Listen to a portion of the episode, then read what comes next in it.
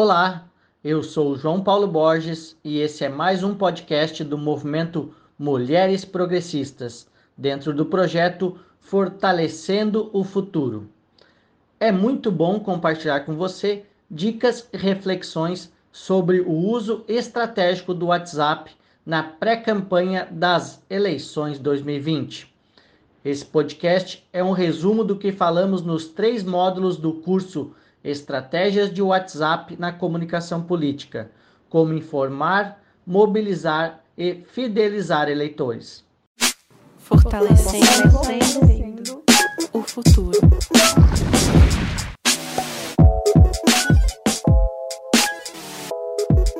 Aqui vão as 10 dicas do JP para você. Por onde começar sua comunicação política via WhatsApp? Essa é uma das principais dúvidas de quem participou do curso ou não. O primeiro passo que você deve pensar é o planejamento. Assim como toda rede social, o WhatsApp pode ser entendido de certa forma como uma rede de relacionamento e interação. Primeiramente, comece definindo qual o seu objetivo, o seu público-alvo e o que essas pessoas gostariam de receber de você em seu WhatsApp. Seja você um parlamentar, um pré-candidato ou um assessor de comunicação de um candidato. Mude um pouco de lado e se coloque no lugar de quem recebe a mensagem. Será que o que você gostaria de enviar também seria relevante para quem vai receber? Essa é uma pergunta muito importante. Inclua também em seu planejamento temas relacionados à base de contatos, segmentação, linha editorial, tudo isso deve ser decidido entre equipe e político antes da implantação de um canal pelo WhatsApp.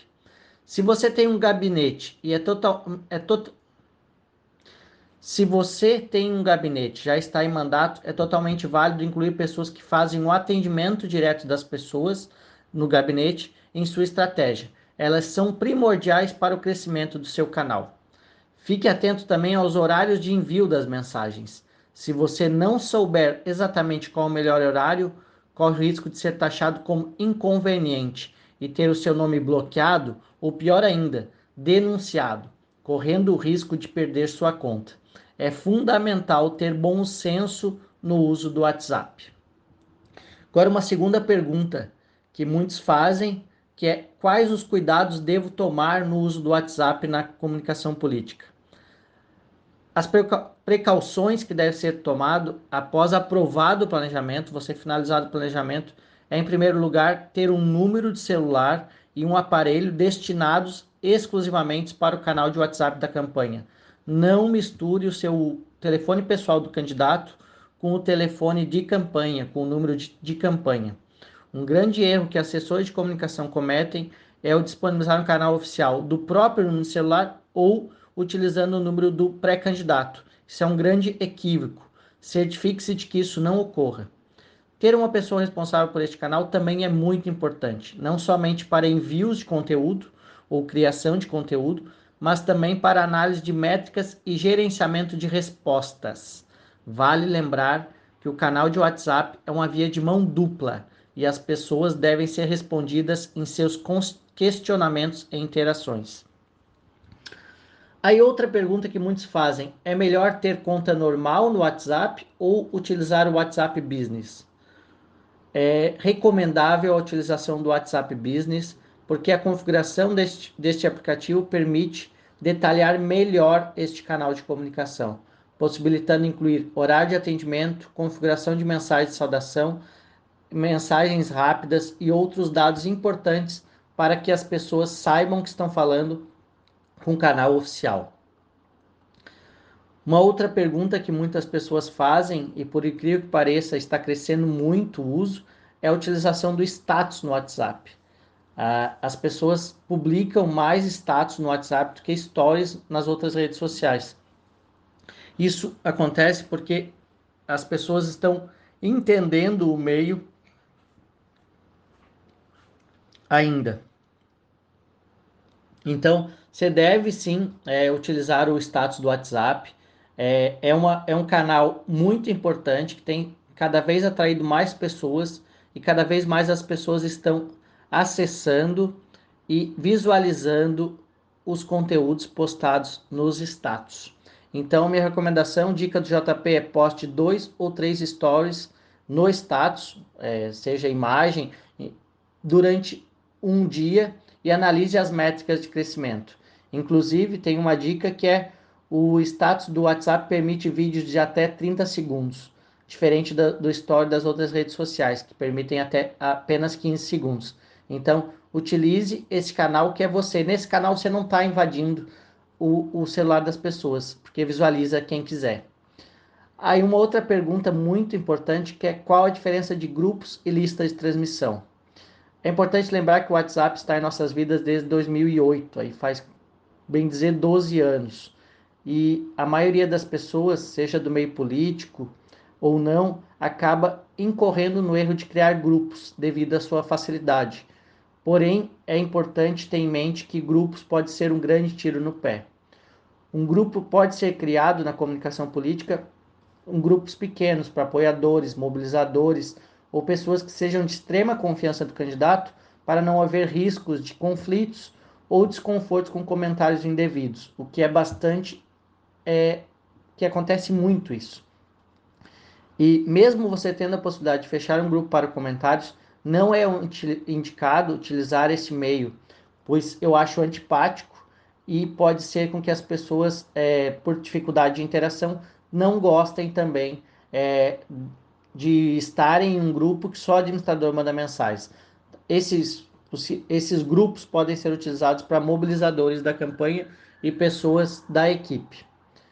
Já a lista de transmissão, que eu costumo dizer que é o grande ouro do WhatsApp, é uma, é uma ferramenta que está disponível no WhatsApp Business e no normal, que transforma conversas enviadas para até 256 pessoas, mensagens enviadas para até 256 pessoas, em conversas individuais.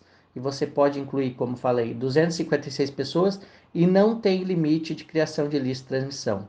Então, é, você deve utilizar as listas de transmissão com sabedoria e fazer isso com muita clareza e organização, porque a partir do momento que você tiver listas de transmissão estruturadas, organizadas, você vai ter um importante canal de comunicação com os cidadãos, com os eleitores.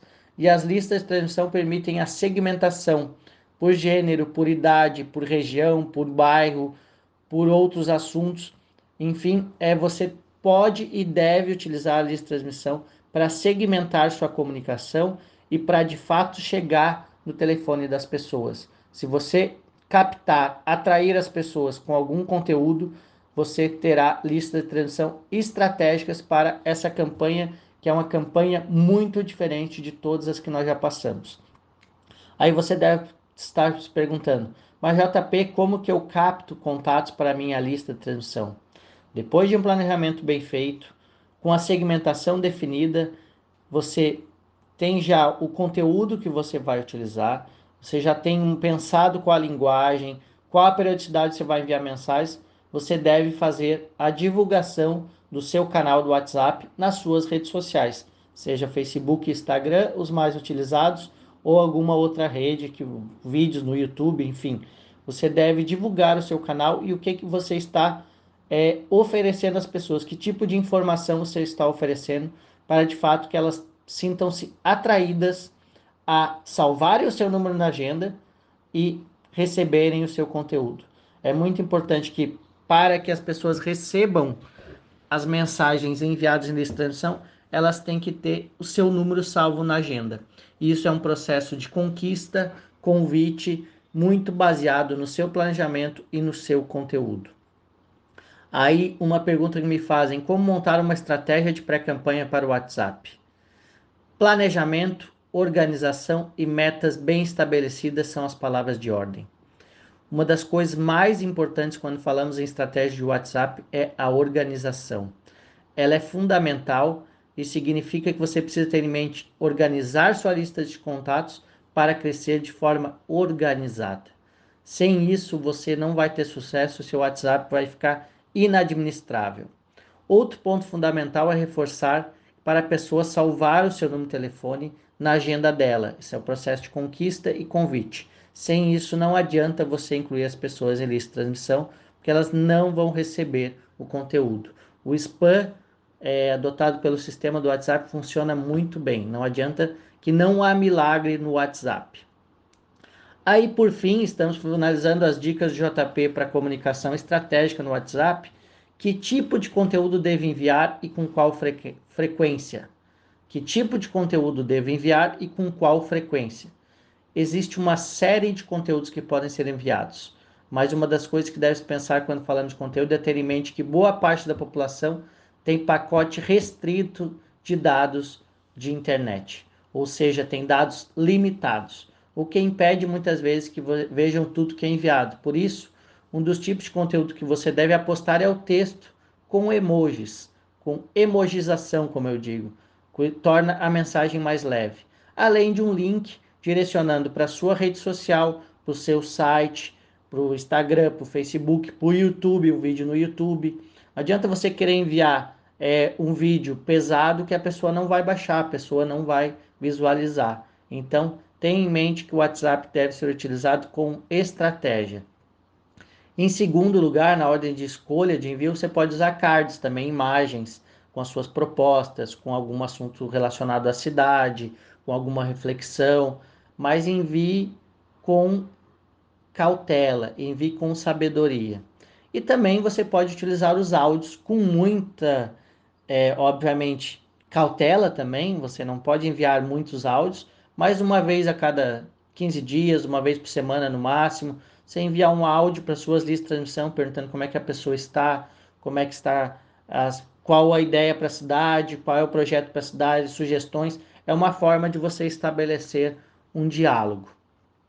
Então, é muito importante que você planeje, tenha estratégia e tenha um bom conteúdo para captar as pessoas, os cidadãos, para as listas de transmissão. Lembram que no curso a gente falou dos quatro pilares da comunicação pelo WhatsApp, que eu desenvolvi e cheguei depois de muitos estudos nesses quatro anos que eu estudo o assunto, que é informação, relacionamento, mobilização. Opa! É informação, relacionamento, fidelização e mobilização. É esses quatro pilares que você deve ter em mente na hora de pensar o seu conteúdo, a sua estratégia no WhatsApp. É isso que você deve levar em conta na hora de planejar o uso do WhatsApp na sua pré-campanha. Você deve começar o quanto antes, porque nós estamos aí a 50, temos mais 50 dias, um pouco menos de pré-campanha, depende quando você está ouvindo esse áudio, e logo vem a campanha. E você precisa ter canais próprios, fortes, para mobilizar na hora do pedido de voto, que vai acontecer lá nos últimos 15, 20 dias.